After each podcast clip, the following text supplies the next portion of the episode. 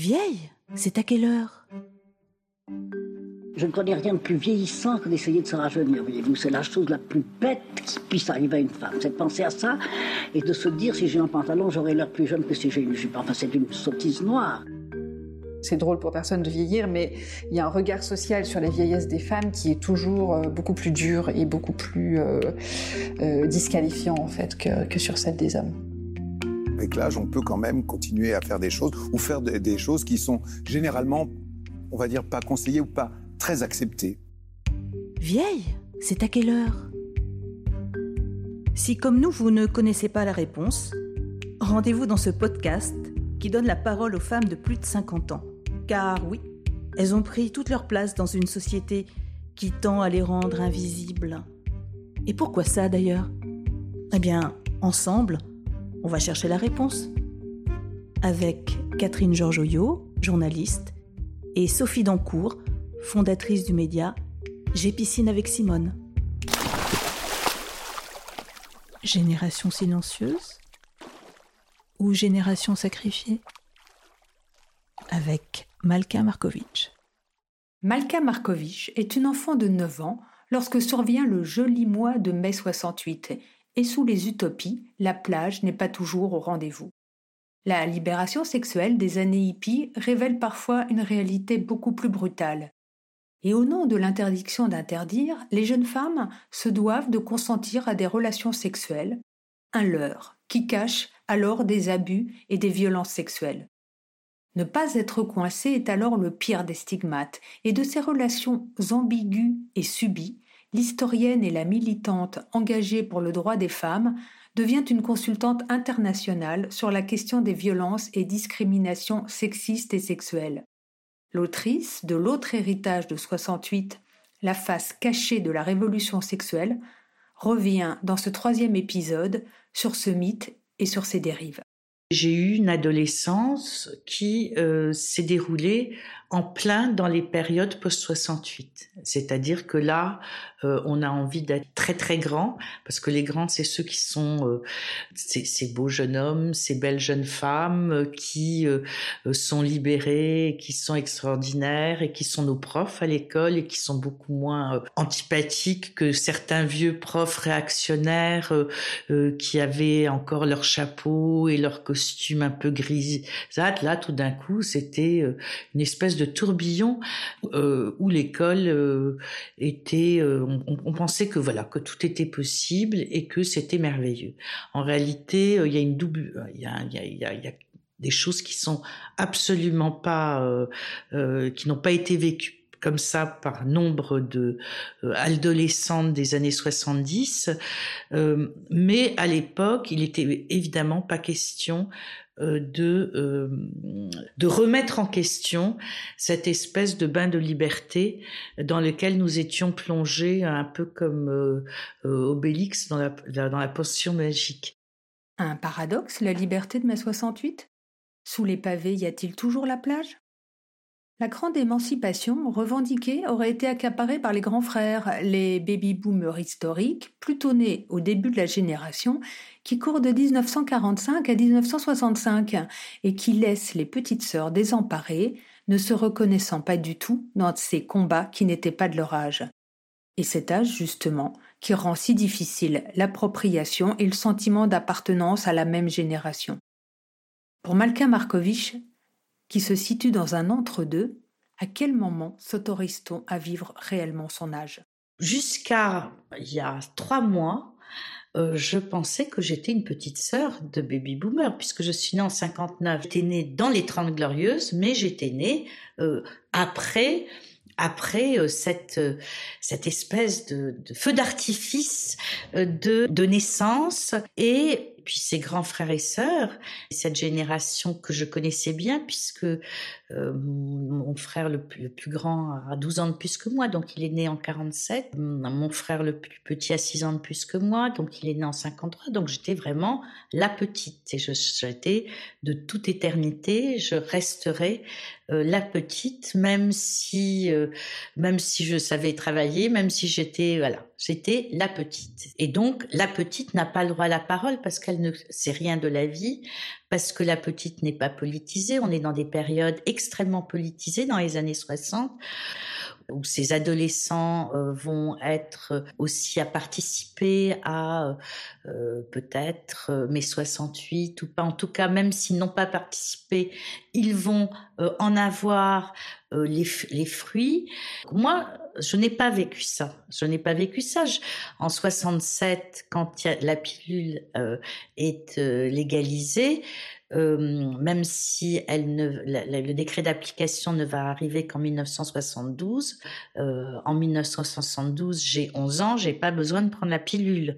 La bataille pour l'avortement, euh, je me vois avec des grandes sœurs défiler pour le droit à l'avortement alors que je n'ai pas encore mes règles. Donc il y a quelque chose là qui fonctionne pas très bien. Et donc j'ai découvert il y a trois mois que pour les générations des 20-30 ans, j'étais aussi une boumeuse.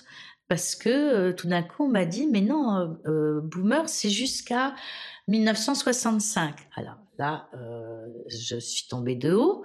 Et puis, il y a eu un article dans Le Monde il y a quelque temps qui nous, qui, qui nous dit que boomer, c'est jusqu'à 1973, c'est-à-dire jusqu'à la crise du pétrole. Alors euh, là, il y a, y a, véritablement un problème. C'est-à-dire comme si on nous avait, on nous avait pas autorisé à vivre notre âge. Jamais. C'est-à-dire qu'à 12 ans, on doit être une petite adulte. À 20 ans, on connaît rien de la vie parce que les autres ont 30 ans, ils sont déjà dans la vie active, vont tout nous apprendre. Quand moi j'avais 30 ans, il y avait eu un article dans le Nouvel Obs où justement les quarantenaires disaient, mais écoutez, mes pauvres, mes pauvres enfants, euh, à 30 ans, ça se fait plus. Et puis bon, tant bien que mal, on arrive euh, euh, à l'âge de la ménopause. Et, et là, bah, les femmes commencent à se rajeunir, se botoxer, se teindre les cheveux, se, se faire du sport, être, être toujours impeccable, etc. Les hommes enfin voilà parce que euh, euh, parce que le, tournant de la cinquantaine c'est rude pour eux donc ils vont avec des femmes euh, de 25-30 ans. Et donc nous voilà à la ménopause les grands frères et sœurs, ils ont 60 ans là, ils sont encore à des postes de pouvoir, ils n'ont pas encore été jetés par leurs enfants qui, euh, euh, qui, eux, commencent à arriver aussi sur le marché du travail et sur le marché euh, du, du, pouvoir. Et ils arrivent à 70 ans. Nous, on a, on a réussi à arriver jusqu'à 60 ans avec euh, parfois des dommages collatéraux, euh, mais bon, on, surtout que ceux de 40 ans nous ont poussés dehors et que euh, leurs parents qui ont 60, 70 ans ont, ont, aidé leurs enfants, donc on est une espèce de génération, on est toujours un petit peu entre les deux. Et là, tout d'un coup, on nous introduit dans l'été indien de la vie, alors qu'on n'a pas encore profité de cette période de liberté où on peut un peu respirer. Et là, tout d'un coup, je découvre que euh, je fais partie des vieux. Alors avant, j'étais la petite et maintenant, on m'a englobée dans les vieux. Mais est-ce pour autant une génération silencieuse?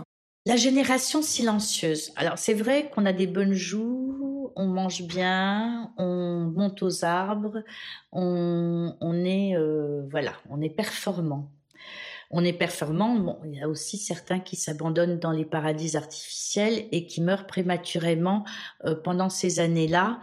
Euh, on a eu beaucoup d'amis euh, avant les années SIDA qui sont morts d'overdose, qui sont morts d'accidents de voitures, de mobilettes, parce que ça c'était vraiment la période des accidents euh, sur la route, euh, les années 70, absolument terrible. Je veux dire, tous les ans, on connaissait quelqu'un qui était mort dans un accident de voiture, etc. Donc c'est vrai que Bon, on n'a pas trop à se plaindre, on n'a pas vécu les privations, Et puis, il y a eu tout ce mouvement, en tout cas, je parle du côté des femmes, euh, de, bah, de, de, la lutte pour le droit à la contraception, à l'avortement, et qui n'était pas notre sujet essentiel. C'était le sujet peut-être de nos mères, mais ce n'était pas notre sujet prioritaire. Nous sommes aussi une génération qui a été majeure à 18 ans. La génération précédente était majeure à 21 ans. Arrive dans les années 80 les années sida. Et cette maladie euh, épouvantable qui déboule avec euh, avec toutes ces représentations justement archaïques et moralisatrices accolées fait que finalement ben là on se tait aussi soit on s'engage dans Act Up ou bien alors euh, on rentre dans un ministère comme petite sœur de celles qui sont déjà dans des places c'est le début des études euh, féministes, euh, d'histoire, etc. Donc il y a des, il y a des, des, moi qui suis rentrée donc dans les années 90 euh, dans ces combats internationaux, je me rends compte que non seulement mes aînés, qui, enfin, mes aînés dans, la, dans, dans, dans, le combat des femmes, me ramènent toujours à leur combat en tant qu'ancienne combattante des années 70 me demandent de prendre parti par rapport à leurs querelles internes. Et là où je vais prendre une vraie respiration, c'est justement en dehors de la France, avec des féministes euh, euh, de tous âges, euh, qui sont euh, en Asie, aux États-Unis, euh, en Europe du Nord, en Espagne, et où la, cette question de filiation politique liée à l'ancrage fort de la personnalité de Simone de Beauvoir et, et de Sartre pèse beaucoup moins lourd. Des femmes qui se taisent et finissent par s'effacer. Certaines, comme Malka, victime de violences sexuelles, forment ce chaînon manquant, pourtant si indispensable à la transmission de la condition des femmes à cette époque qui devait être si libératrice. Je voudrais juste dire une chose sur le chaînon manquant. C'est une amie euh, qui s'appelle, euh, une amie euh, féministe, écrivaine, historienne, qui s'appelle Natacha Henry, qui est née en 1968. Et Natacha Henry, qui est une très très bonne amie, me dit écoute, moi, je ne sais pas ce que ta génération a vécu. Je connais ce qu'ont vécu euh, les femmes qui se sont battues pour le droit à l'avortement, à la contraception. Je sais ce que euh, nos grands-mères ont vécu. Je sais ce que moi j'ai vécu quand j'étais adolescente et elle a écrit un livre remarquable qui s'appelle Les mecs lourds ou le paternalisme lubrique. Et je me rends compte que les mecs lourds dont elle parle et le paternalisme lubrique, ce sont euh, les mecs qui, pour moi, avaient 20 ans ou 30 ans quand j'avais 12, euh, 13 euh, ans. Et elle me dit, mais il y a un chaînon manquant. On, est, on, nous, on, ne, on ne sait pas. On nous ramène toujours ces combats, MLF, année zéro, machin, mais il manque quelque chose. Il manque quelque chose dans l'histoire du féminisme sur ce qu'ont vécu les femmes de ta génération. Toi, ta génération, on ne sait rien. J'ai écrit ce livre parce que euh, parce que euh, à l'époque euh, MeToo n'existait pas encore et que c'est elle qui j'étais prête à parler de moi hein. j'étais prête à, dire bon bah maintenant je prends la parole et je dis ce qui m'est arrivé et elle m'a dit attention elle avait raison elle m'a dit attention parce que ceux qui euh, t'ont agressé sexuellement euh, vont porter plainte en diffamation et tu tu vas pas t'en sortir. Et c'est elle qui m'a suggéré, puisque j'ai aussi cette, ce background d'historienne, de faire un travail justement plus spécifique et en interviewant des personnes donc pour être tout à fait juste vis-à-vis de la génération des grandes sœurs, euh, de personnes nées entre 1942 et 1972.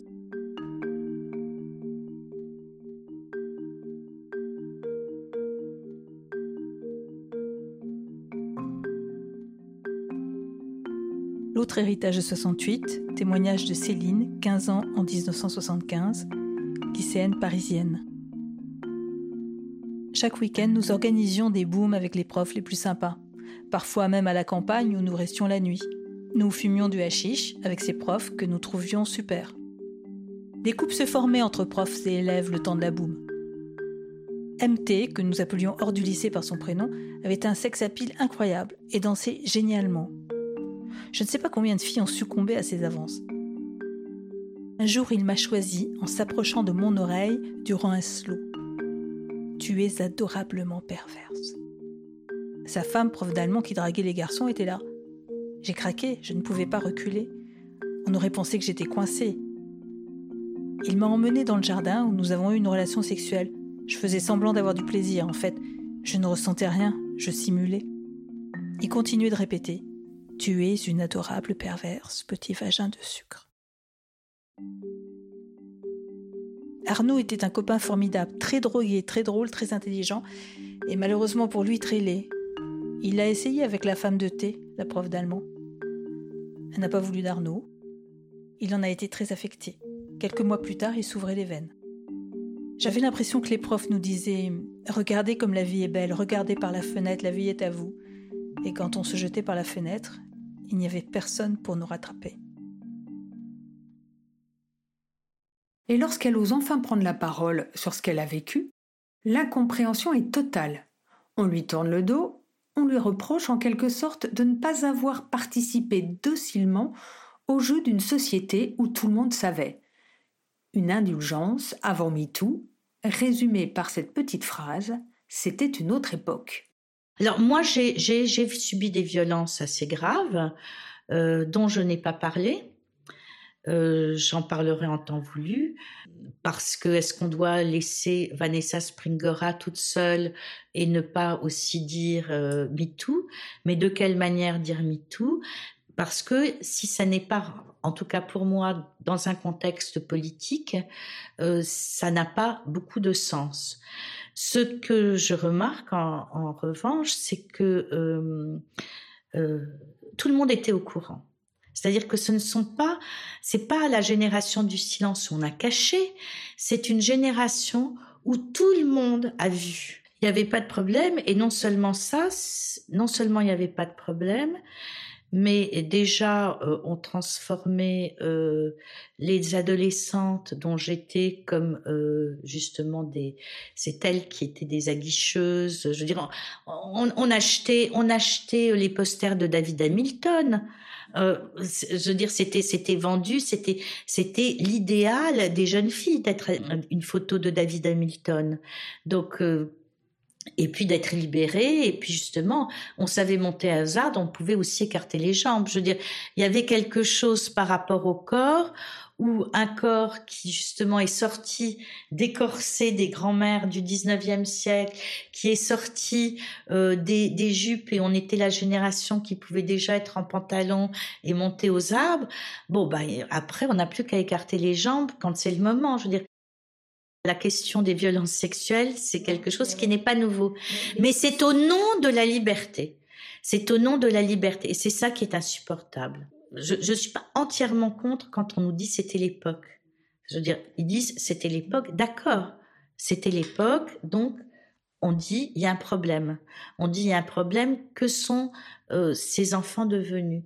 Et ce qui m'a le plus choqué euh, quand mon livre est sorti, c'est que des amis qui avaient dix ans de plus que moi, qui savent que je suis pas réactionnaire, qui savent que je suis plutôt euh, une femme euh, assez libres euh, d'esprit, etc., ont arrêté de me parler. Et qu'il y a eu des pressions pour me faire taire après. Et, que, et, ça, je, m'attendais à tout sauf à ça.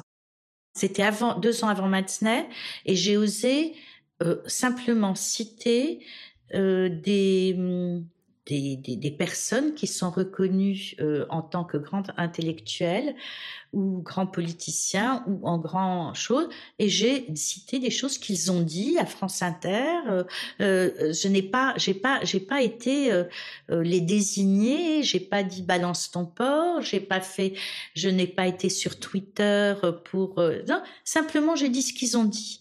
Et le fait de mettre en perspective ce qu'ils ont dit a été euh, extrêmement mal ressenti. Des gens ont refusé de, de, de, continuer à avoir des, des, des, relations avec moi. Certains, certaines euh, m'ont dit mais quelle mouche t'a donc piqué? À partir du moment où on est une femme occidentale et que on a été, euh, on doit se taire sur ce que l'on vit.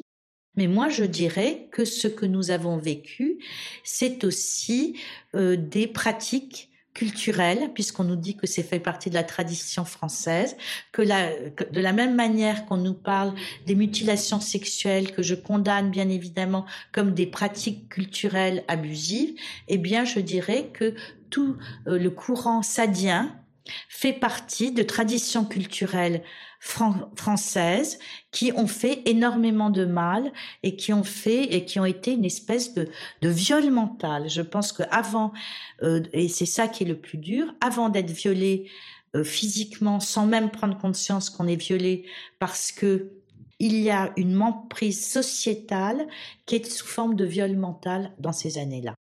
Bien avant la libération de la parole, Malka interroge la notion si délicate de l'absence de consentement sans violence.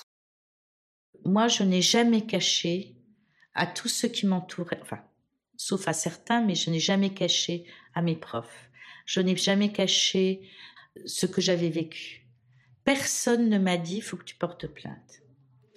C'est-à-dire, c'était même, on nous dit aujourd'hui, mais les, elles avaient qu'à porter plainte.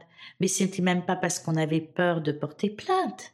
C'est que quand on n'a pas été attaqué avec un couteau, quand on n'a pas été menacé avec un pistolet sur la tempe et on n'a pas été violé dans un parking, on ne porte pas plainte. On porte plainte quand il y a des euh, accès de violence euh, physique euh, visible de l'extérieur. Les nouvelles générations reprennent le flambeau, les hommes compris. Mais comment porter la parole hors de l'immédiateté sur les réseaux sociaux? Euh, écoutez, moi je trouve qu'il y a une, énergie chez les jeunes femmes euh, tout à fait euh, formidable de justement de cette libération de cette parole et de ne pas accepter. Et je trouve que chez les jeunes hommes aussi. Enfin, moi je je, pense qu'il y a de plus en plus de de, d'hommes, enfin de, de, jeunes hommes, qui n'ont pas envie de rentrer dans ces schémas, qui eux aussi ont eu leur éducation sexuelle par la pornographie, euh, euh, ceux qui sont nés dans les années 90 et qui ont aujourd'hui 30 ans, leur éducation sexuelle s'est faite par le, visionnage de la pornographie. Et je pense que euh, il se passe quelque chose de, très important. Ce qui m'inquiète un petit peu, c'est que il y a souvent une méconnaissance totale du passé. Peut-être que c'est mon côté historienne qui, a besoin de me raccrocher aux filiations et d'où on vient.